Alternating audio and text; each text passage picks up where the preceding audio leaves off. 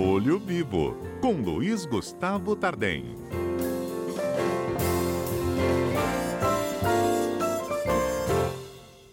Olha, hoje o assunto deve ser muito comum entre os nossos ouvintes. Quem nunca, né? Comprou através da compra online, do e-commerce, dos sites de venda de varejo e enfrentou problemas, não só para entrega ou porque comprou algo que não era exatamente assim como a gente esperava. É, só para complementar a sua frase, Fernanda, ou comprou aquilo que esperava e quis devolver.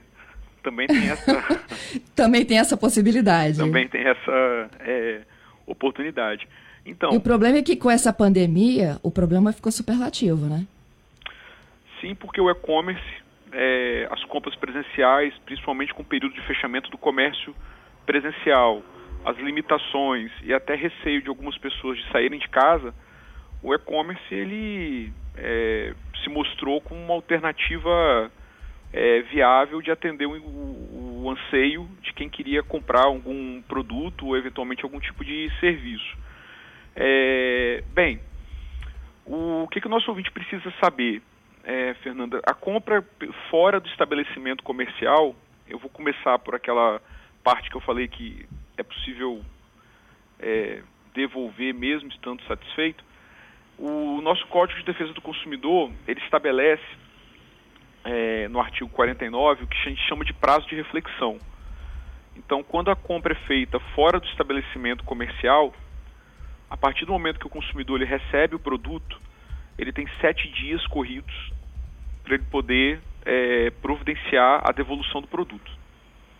É, mesmo que ele esteja satisfeito. O produto não tem defeito, é, e esse, esse, prazo de reflexão é justamente um critério que foi adotado, uma política que foi adotada quando da edição do, do código, é, para proteger o interesse do daquele que adquiriu e eventualmente não viu a mercadoria, não, não, não teve detalhamento. É, essa política é muito mais abrangente em outros países, Fernando. Estados Unidos, o, a, o prazo de reflexão, de se arrepender, pode ser feito até em estabelecimento presencial, mas aqui no Brasil é para compras fora do, do estabelecimento. E sabe o que eu acho muito interessante? Alguns ah. sites, olha, é, isso antes era motivo de briga, essa questão da devolução. O que eu estou percebendo agora, em tempos mais recentes, é que com a profissionalização do e-commerce e com a, a, o amadurecimento das empresas que lidam com e-commerce, o prazo de arrependimento e da devolução está virando política comercial. Então as empresas propagam isso, elas estimulam. Ó, você pode comprar, você fica tranquilo, que se você não, se o produto não agradar, é, você, a gente faz a política reversa, que é a devolução, como uma maneira de estimular o consumidor a comprar naquela plataforma.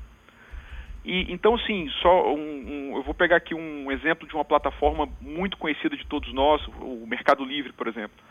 É quem compra pelo Mercado Livre, é, quem vendeu o dinheiro é pago para o Mercado Livre a pessoa que vendeu ela só vai ter o dinheiro dela liberado depois que o comprador recebeu o produto, passar o prazo de, é, de arrependimento e ele não devolver. Aí, o, aí o, essa plataforma, assim como algumas outras, liberam o valor para quem, quem vendeu. Uhum. Então, sim, eu achei, muito, eu, eu achei interessante porque talvez há, há, há 10, 15 anos atrás, nós estaríamos aqui cobrando do Mercado Livre, ou eventualmente de outras empresas, de outras plataformas, que cumprisse esse regramento. E agora. Um posicionamento gente... como esse, né? De proteção ao cliente. Sim, mas agora o que a gente percebe é que essas plataformas estão usando esse prazo de arrependimento de sete dias como uma, um mecanismo comercial. Olha, fique tranquilo, pode comprar que se você não ficar satisfeito, mas não for o que você quer, você vai no, nos correios, nós já temos um código que é só você entregar nos correios, você não vai pagar nada, você vai devolver a mercadoria e nós vamos restituir o seu dinheiro. Então isso virou, isso virou agora argumento de venda para facilitar a, a, a negociação. É, bem, aí vem algumas perguntas. É, Gustavo, mas isso aplica então. E, e, as companhias aéreas? Eu compro, eu compro pela internet a isso passagem aí. aérea. É, aí é interessante porque assim nós temos até julgados do nosso próprio Tribunal de Justiça, que é do Tribunal de Justiça do Espírito Santo, entendendo que no caso de é, compra de passagem aérea existe uma regulamentação feita pela ANAC e a ANAC estipula prazos. É, existe uma, uma, uma resolução da ANAC que é muito conhecida, que estabeleceu prazo para restituição de passagens. É, e, então eles entenderam não aplicar essa regra do artigo 49 na compra de passagem é, aérea é, sob pena de gerar uma insegurança ou gerar um, um, um problema nas questões do, do, da compra e venda de, de passagens. Mas é importante então o nosso ouvinte ficar é, antenado com isso. Uma, uma, outra coisa interessante, Fernanda, eu acompanhei um julgamento é, no Tribunal de Justiça, eu estava acompanhando uma sessão e teve uma, um julgamento. Uma pessoa comprou por meio de um, é, um catálogo, fez uma compra de itens de decoração para casa por meio de um catálogo. A empresa é uma empresa que só trabalha no e-commerce. Esses itens foram entregues na, na residência e quando foi entregue, era, era um valor expressivo, ela resolveu devolver, falou, não vou ficar. E determinou a, a entrega, a devolução. E a empresa falou, não, ó, como você comprou por um catálogo de um representante, você é obrigado a ficar com esses produtos. E o Tribunal de Justiça deu ganho de causa para a consumidora e falou, olha, mesmo compra feita por meio de catálogo, se a empresa não é presencial, se foi comprado por meio de e-commerce, ela tem o, o direito de reflexão e de restituição e a empresa tem que estar preparada para para esse tipo de situação. Lógico, Fernando, que as empresas menores que vendem pelo e-commerce sentem um pouco mais essa, esse impacto, né? Esse, de, de ter que vender, ter o custo da logística, de entregar o produto, de receber, e quando a pessoa recebe, ela fala, não, tô, não, não tenho interesse e eu quero fazer a, a devolução.